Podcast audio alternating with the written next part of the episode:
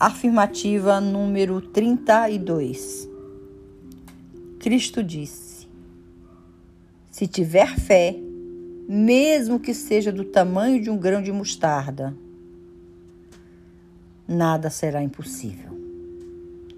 A Bíblia fala da fé de modo absoluto, real e verdadeiro. A fé não é uma ilusão, nenhuma metáfora a fé é um fato absoluto.